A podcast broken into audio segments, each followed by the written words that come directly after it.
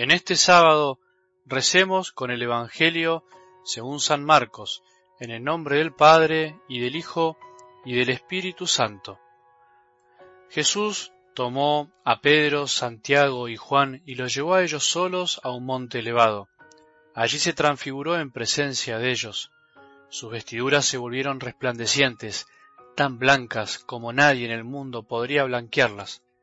Y se les aparecieron Elías y Moisés conversando con Jesús. Pedro dijo a Jesús, Maestro, qué bien estamos aquí. Hagamos tres carpas, una para ti, otra para Moisés y otra para Elías. Pedro no sabía qué decir porque estaban llenos de temor. Entonces una nube los cubrió con su sombra y salió de ella una voz. Este es mi hijo muy querido, escúchenlo. De pronto miraron a su alrededor y no vieron a nadie, sino a Jesús solo con ellos. Mientras bajaban del monte, Jesús les prohibió contar lo que habían visto, hasta que el Hijo del Hombre resucitara de entre los muertos. Ellos cumplieron esta orden, pero se preguntaban qué significaría resucitar de entre los muertos. Y le hicieron esta pregunta, ¿por qué dicen los escribas que antes debe venir Elías? Jesús les respondió, Sí, Elías debe venir antes para restablecer el orden en todo, pero ¿no dice la Escritura que el Hijo del Hombre debe sufrir mucho y ser despreciado? Les aseguro que Elías ya ha venido e hicieron con él lo que quisieron, como estaba escrito. Palabra del Señor.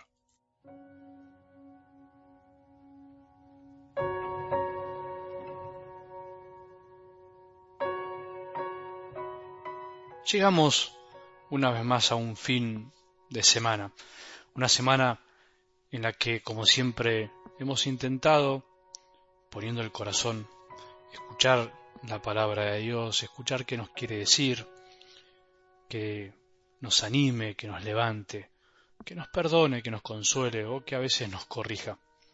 Y por eso desmenuzamos a lo largo de estos días las bienaventuranzas que habíamos escuchado el domingo, en donde Jesús nos proponía el horizonte de nuestra vida. ¿Hacia dónde vamos? Hacia la felicidad plena.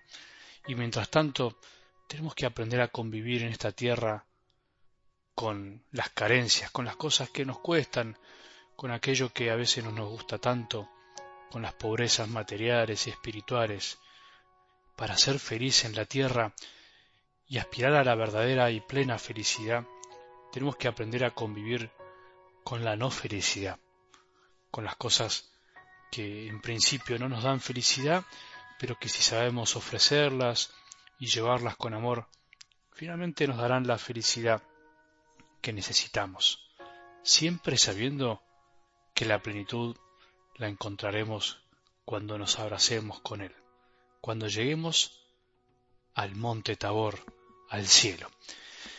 Jesús siempre se encarga entonces, ya yendo algo del Evangelio de hoy, de sorprendernos cuando salimos de nosotros mismos, cuando buscamos la felicidad amando, los tabores, como se dice a veces, esos momentos especiales junto a Él, como les tocó vivir a Pedro, Santiago y Juan, la verdad que son pocos en la vida, son únicos, pero de algún modo son la piedra fundamental para que toda obra, toda situación, por más dura que sea, se transforme en una experiencia con Él. Nada de lo humano se escapa de ser experiencia de Dios, nada, absolutamente nada. Por eso no podemos vivir del pasado, de las transfiguraciones antiguas. Tenemos que vivir el presente y lanzarnos hacia el futuro. Por eso Jesús nos eligió, para eso, mejor dicho. No podemos vivir de rentas, de lo que experimentamos alguna vez, queriendo que se repita todos los días y creyendo que sólo cuando sentía Jesús esa vez, Él estuvo. Eso no es amor verdadero. El amor verdadero sabe vivir también en la ausencia de luz, en la ausencia de consuelo. Obviamente es natural que cuando Jesús se nos transfigura y se nos muestra así tan claramente, den ganas de quedarse para siempre a estar con Él. Es natural, pero no es lo que Él quiere. Es natural, pero no es lo que necesitamos. Necesitamos la vida diaria, concreta, el amor cotidiano, sencillo y oculto de cada día. Necesitamos vos y yo, vos con tu familia, vos con tu trabajo, en tu apostolado, en tu grupo, y yo en mi sacerdocio, el presente. El Jesús del presente y el que vendrá si aprendemos a amar día a día, el que está siempre ahora, en este momento, y que nos sostiene y nos consuela siempre. Y necesitamos el Jesús que vendrá, el que vendrá para sorprendernos cuando nos animemos a amar día a día. Son lindas las transfiguraciones cotidianas, cuando Él se nos muestra en los otros también, como por ejemplo cuando una persona que está viviendo debajo de un puente en situación de calle, porque esta sociedad de consumo y más consumo lo fue desechando y ya no le da más oportunidades, te dice algo así, como me dijo una vez, me acuerdo, Padre, yo no le puedo echar la culpa a Dios por estar así. Esto es culpa mía, mientras muchos de nosotros, fíjate, le echamos la culpa a Dios de todos nuestros males. Es un pequeño tabor también cuando alguien como José, un hombre que está durmiendo con una sola frazada tirado en una vereda, saca de su único bolsillo una Biblia para leerme una frase de la palabra de Dios.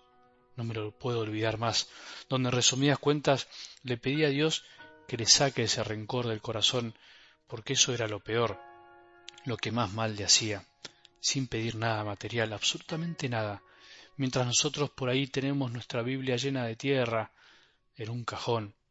Es una linda transfiguración cuando un hombre como Moisés, me acuerdo también de él, de la calle, después de charlar profundamente con él cara a cara, me terminó abrazando con lágrimas en los ojos para decirme te amo, hermano, y riéndose, porque era raro que dos hombres estén diciendo esa frase, me ayuda a que yo le conteste con el mismo te amo, perdiendo toda posible vergüenza y dándome cuenta que en definitiva eso es lo que Jesús nos pidió a todos que nos amemos, tan fácil o tan difícil y sencillo como eso. Esos son los pequeños tabores que quería hoy regalarte, que nos pueden sostener día a día, no solo esos momentos del pasado que querrías que vuelvan siempre, no solo esos retiros que hiciste donde rezaste tan bien, o esos momentos de adoración, sino también los encuentros con personas que nos muestran que finalmente Jesús también está en los demás y en nosotros mismos.